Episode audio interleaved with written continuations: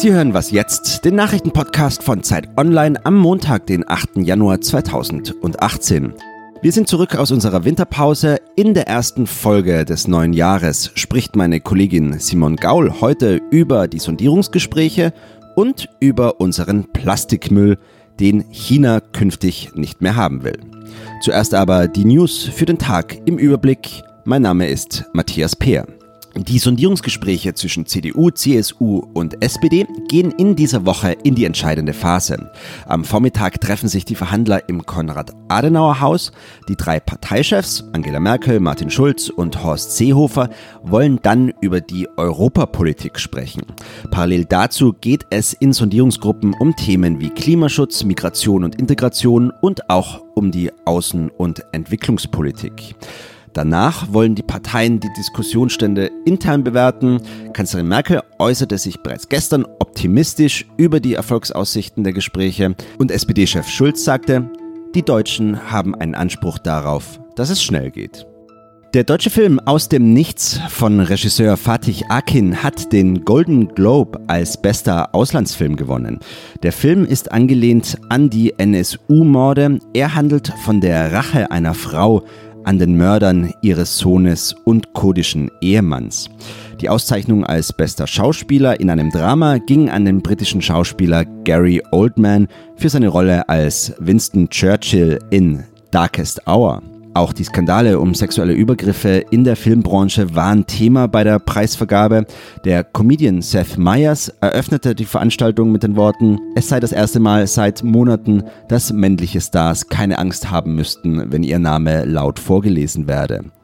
Redaktionsschluss für diesen Podcast ist 5 Uhr.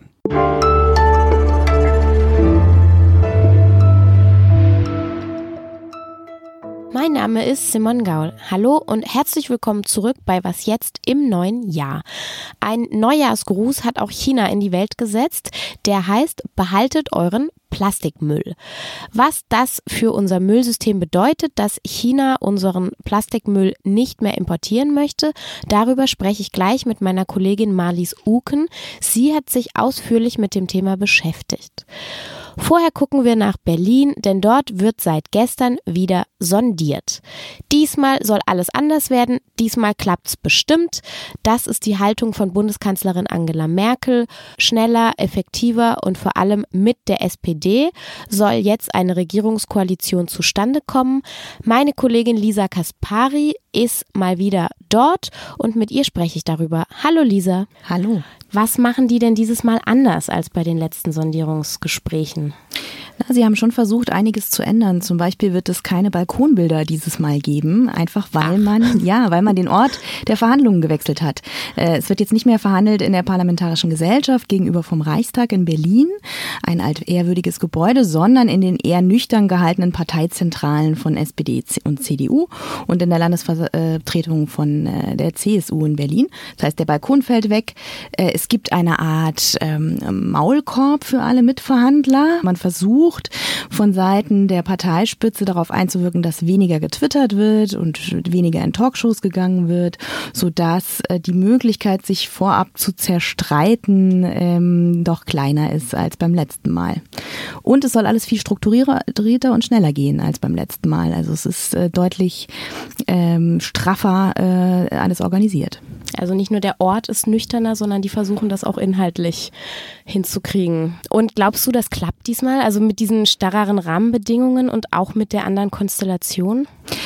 Tja, das werden wir am Freitagmorgen wissen. Äh, interessant fand ich jetzt, dass Seehofer zum Anfang der Sondierungen jetzt nochmal gesagt hat, wir müssen uns verständigen. Und das ist doch äh, fast appellativ, ja, äh, an alle Beteiligten, dass man unbedingt eine Lösung finden muss. Ich glaube, die Parteichefs und die Fraktionschefs wollen die große Koalition inzwischen.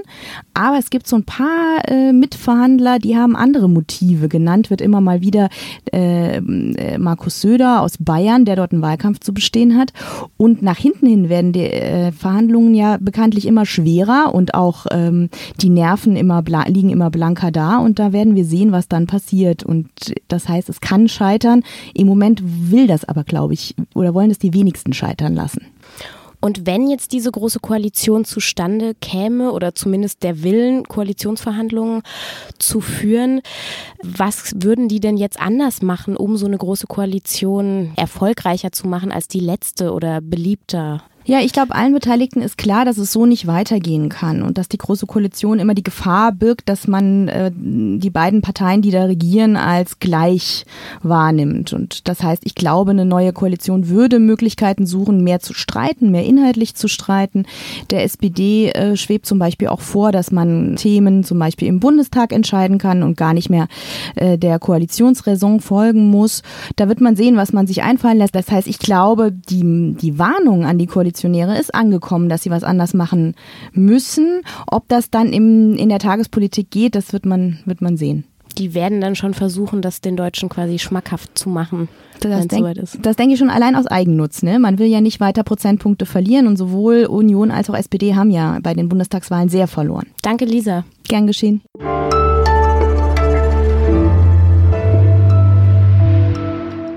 Und sonst so? Die Wintervögel sind zurück in deutschen Gärten. Das meldet der Naturschutzbund NABU. Am Wochenende war nämlich die Stunde der Wintervögel. In mehr als 40.000 deutschen Gärten und Parks haben Vogelfreunde jeweils eine Stunde lang Vögel beobachtet und gezählt. Diese Aktion findet jährlich statt und im letzten Winter war herausgekommen, dass deutlich weniger Vögel zu sehen waren. Das lag unter anderem daran, dass es weniger Frost gegeben hatte und die Vögel auch außerhalb der Gärten und Parks gut Nahrung finden konnten.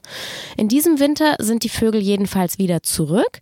Das bedeutet, wenn sie Meisenknödel rausgehängt haben oder ein bisschen Vogelfutter im Vogelhäuschen ausgestreut, sind die Chancen gar nicht so schlecht, dass sie auch tatsächlich wieder Vögel dabei beobachten können, wie sie sich das Futter herauspicken.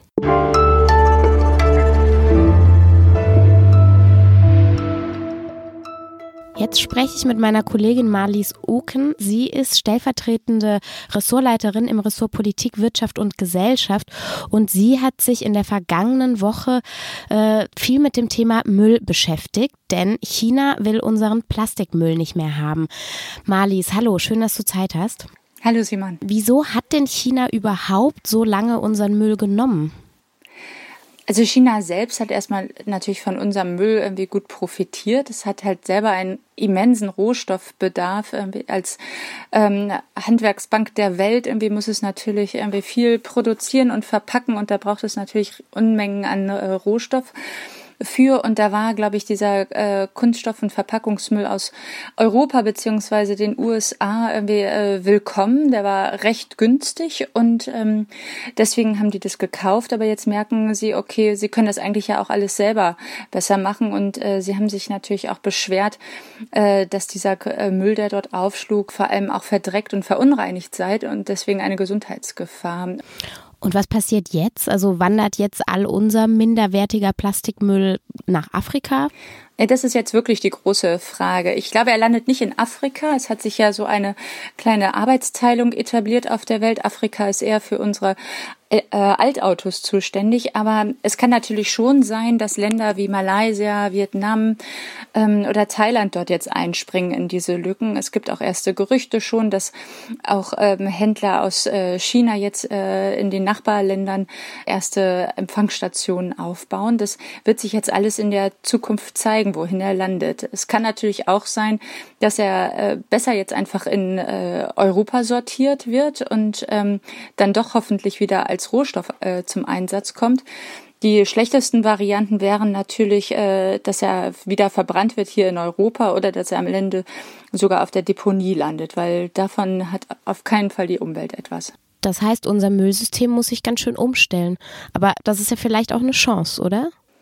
Ich würde sagen, es ist eine große Chance, weil das, was wir ja bislang gemacht haben, war ein völlig absurdes System. Ich meine, wir perfektionieren hier in Deutschland unsere Mülltrennung und irgendwie, äh, es gibt Leute irgendwie, die noch äh, den Joghurtbecher ausspülen, bevor sie ihn in den gelben Sack packen und dann landet er am Ende irgendwie äh, in einem riesengroßen Container und wird nach China äh, geschippert. Das kann ja irgendwie auch nicht sein. Deswegen das hier vor Ort zu haben, das wäre die beste Lösung. Und natürlich kommt es dann noch darauf an, dass dieser recycelte Rohstoff dann auch wieder zum Einsatz kommt. Und äh, deswegen ist jetzt vielleicht auch äh, die Chance, irgendwie darüber nachzudenken, ob es zum Beispiel Quoten äh, geben sollte, die den Herstellern von Verpackungen wiederum vorschreiben, dass wenn sie etwa einen Joghurtbecher herstellen, äh, einen bestimmten Anteil an Recyclingmaterial verwenden.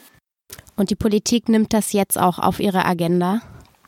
Ich glaube schon. Also ich weiß jetzt nicht, in Deutschland ist es natürlich mal wieder auch sehr müßig, aber es ist mal wieder die Europäische Union, die dieses Thema vorantreibt. Dort äh, gibt es zurzeit irgendwie Überlegungen, äh, nochmal an die Verpackungsverordnungen, Richtlinien zu gehen. Und ähm, da könnte ich mir vorstellen, dass dort auch sowas wie Regelungen wie Quoten oder steuerliche Anreize nochmal eine Rolle spielen werden. Danke, Madis. Gerne, Simon. Tschüss. Das war's schon wieder für heute. Aber ab jetzt sind wir ja wieder an jedem Werktag für Sie da. Also wenn Sie mögen, gibt's morgen schon die nächste Folge. Bis dahin, tschüss.